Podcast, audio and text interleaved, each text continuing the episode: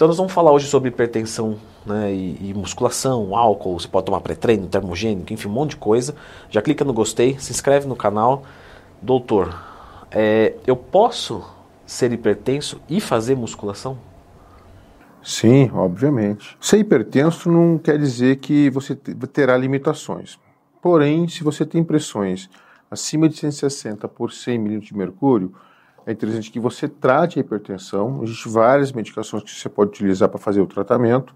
Você trazer essa, essa pressão para níveis adequados, de preferência com pressões abaixo de 13 por 8, em algumas situações até abaixo de 12 por 8, para você ter, um, digamos assim, uma maior segurança nos teus treinos. Tá, então normalizo primeiro. Você pode até não, normalizar, mas se você já baixar para baixo de 15, tá. você já tem condições de fazer um treinamento. De praticar atividade física regularmente.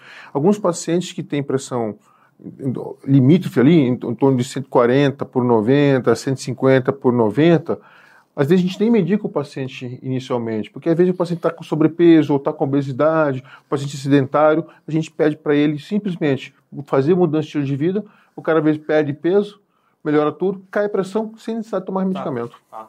Então não necessariamente o cara já vai entrar com remédio de cara, às vezes dá para tentar fazer um... Dá para tentar. Resolver. Exatamente, dá para tentar resolver e ver se é medicação. Geralmente o paciente em estágio 1 de hipertensão, mas é aquele cara que está ligado a fatores de riscos que ele ainda não corrigiu o sedentarismo, a obesidade, a obesidade central. Aí o cara consegue melhorar. Legal, em, boa parte. Aí o que, que a gente faz? A gente geralmente reavalia o paciente com dois meses, mais ou menos. Né? Agora, se o paciente ele já é um paciente que já é portador de alguns fatores de risco tradicionais, como diabetes, por exemplo, né, cara, geralmente a gente já até medica o paciente, porque uh, é um paciente que tem que ter a pressão desse, abaixo de 3 por 8, porque isso é, uma, é, traz mais segurança e mais longevidade e menor risco cardiovascular para ele. Esse é o doutor Luciano, tá? O contato dele tá aqui, médico cardiologista, meu cardiologista, né? Tamo bem, né, doutor? Então, opa, tá sim, com doutor, certeza. fala um negócio para mim. Eu já fiz um monte de vídeo, sempre tiver qualquer dúvida, lembra de procurar dentro do Mais Tema. E eu fiz vídeo sobre creatina, etc. O que, que você tem a dizer em relação aos suplementos? Por exemplo, um cara que está hipertenso, é, ele pode tomar termogênico, pré-treino, cafeína, creatina? Então, é, pode, mas o paciente tem que ter uma ideia de como responde com isso. Suplementação como whey, por exemplo, não vai mudar em nada. Só que se é um cara que toma vários scoops no dia, além da alimentação, ele faz uma dieta hiperproteica em grande quantidade, ele sobrecarrega muito mais. Então, assim, ele pode trazer um transtorno para o rim dele. Só que tem as suas particularidades do paciente. Creatina, mesma coisa. Pô, se o paciente vai tomar 5 gramas de creatina, não vai mudar nada. Ao contrário, vai melhorar algumas coisas no paciente, inclusive para performance de treino. É, acho que o pessoal bate Entendeu? muito assim na, na cafeína, por aumentar a pressão arterial. Ah, ah. É, a cafeína, ela realmente ela tem um efeito, né, numa forma inicial, de levantar realmente o nível pressórico. Só que não é assim, o paciente, ah, minha pressão é 110 por 70 e minha pressão agora está de 160 ah, por 10. Assim. Não, não sobe tanto assim. Ah, vai aumentar, aumentar um pouco. Tem pessoas que são mais sensíveis, pode até aumentar um pouco mais, mas não é tanto. Só que tem pessoas que abusam do café, eles usam mais de 200 miligramas de cafeína aí. Né? O que, que você entende que é uma dose segura para uma pessoa hipertensa? Vai? 200 miligramas de cafeína é o que a Sociedade Brasileira de Cardiologia recomenda é, para fazer uso ao longo do dia. Tá? Então, pessoas que às vezes fazem um pré-treino que tem 200 mg de cafeína e ainda assim ele toma café de manhã, uma xícara grande de manhã, num, num café após o almoço e toma no meio da tarde tal, ele está aumentando isso. Não quer dizer que o paciente vai se tornar hipertenso. Não existe nenhum estudo, não tem nenhum estudo né, que constata o uso da cafeína em tornar o paciente hipertenso. Ele sustenta a hipertensão enquanto do uso do efeito da cafeína naquele período, mas ele não fica hipertenso. E sobe realmente, porque a cafeína, eu até coloquei isso no meu Insta, né, eu fiz um post lá sobre cafeína, a cafeína aumenta níveis de catecolaminas por um período e pode sustentar a pressão por até duas, três horas, um pouquinho mais alto. Mas não é esse nível muito elevado, não. Eu recebo muito essa dúvida de aluno da consultoria. Tá tomando um Tadalafila, será que eu vou infartar, Leandro? o que, que você quer dizer aí, se a pessoa é hipertensa tomar esse Tadalafila, principalmente esse de dose de 5mg, constante, que a pessoa acaba usando? Não vejo nenhum problema nenhum, inclusive. Qual que é a restrição do paciente que usa tadalafila? Qual que é a preocupação? Quem que é o paciente? É aquele paciente que tem doença arterial coronariana ou já fez o um infarto e o paciente ele é usuário de nitratos, tá? Isodil, monitrato de isosorbida, tal, e ele fiz, fazer o uso da telafil, ele vai potencializar a ação vasodilatador arterial. Com isso, você pode às vezes reduzir fluxo nas coronárias e esse paciente, por ter lesão um pouco mais digamos assim, mais grave, 70%, 50% não tratada, esse paciente, por causa disso que o paciente vai estar usando um nitrato, né? Você pode potencializar um risco maior de o cara fazer um infarto. Né, Hipertenso não muda nada, segue o baile, não, entendeu? Pode tomar, fique tranquilos que, ó, pode mandar bala lá, não tem problema não. E aí, lógico, né, eu tenho até um curso sobre isso, um curso de esteroides, eu falei sobre um pouquinho lá dessas enfermidades, né? Sou hipertenso e quero tomar esteroide o que, que você tem a me dizer? Eu vou passar uma consulta com você e, aí? Bom, hipertenso tratado? Hipertenso não tratado? Explica, o pessoal nem sabe. Então, seria um paciente que ele já faz uso anabolizante, ele nem sabe que tem hipertensão e o cara vai no consultório e a pressão do cara está alta, geralmente esse paciente tem uns efeitos provocados pelo anabolizante, que vai fazer um, uma alteração cardiovascular, resistência arterial periférica, que vai fazer esse paciente ficar hipertenso. Tá? Então, geralmente tem uma causa, anabolizante. Mas quem está usando, geralmente o cara não suspende o anabolizante porque está hipertenso. Tem que tratar. Se você é hipertenso, já, já trata hipertensão, então você quer usar anabolizante, em teoria, não há nenhum problema de o hipertenso usar anabolizante, no sentido de dele querer. Mas existem os riscos do anabolizante para o sistema cardiovascular. A conta sempre vai cair em cima do sistema cardiovascular, principalmente no coração. Ser hipertenso e usar anabolizante, você está utilizando substâncias que são potencializadoras de problemas cardíacos. O cara não é hipertenso, usa anabolizante, vai evoluir com problemas cardiológicos. Com que velocidade você vai ter agressão por usa anabolizante? Depende de dose, tempo de uso e da genética do cara. Tem cara que tolera mais anabolizante e cara que tolera menos porrada anabolizante. E se o cara é hipertenso, ele tem essa velocidade de agressão maior, principalmente se ele não trata. E boa parte que faz uso do anabolizante nem sabe que tem hipertenso. Porque quando ele vai para o médico que prescreve, o cara não se dá o mínimo de verificar a pressão no paciente. Eu tenho vários pacientes que vêm comigo, que fazem uso, que teve sintoma, e eu pergunto para a maioria dos pacientes se o médico lá que prescreveu verificou a pressão. A maioria me diz que não mede. Aí o cara nem descobre que tem hipertensão. Já começa a ciclar e. Começa a ciclar e tal, e é aquela bola de neve. Aí começa. E, e, e, aí vamos supor que, vamos entender assim, vai, quem está assistindo é, está hipertenso ou tem alguém que conhece hipertenso. Qual que são os mandamentos? O que, que você falaria para essa pessoa agora?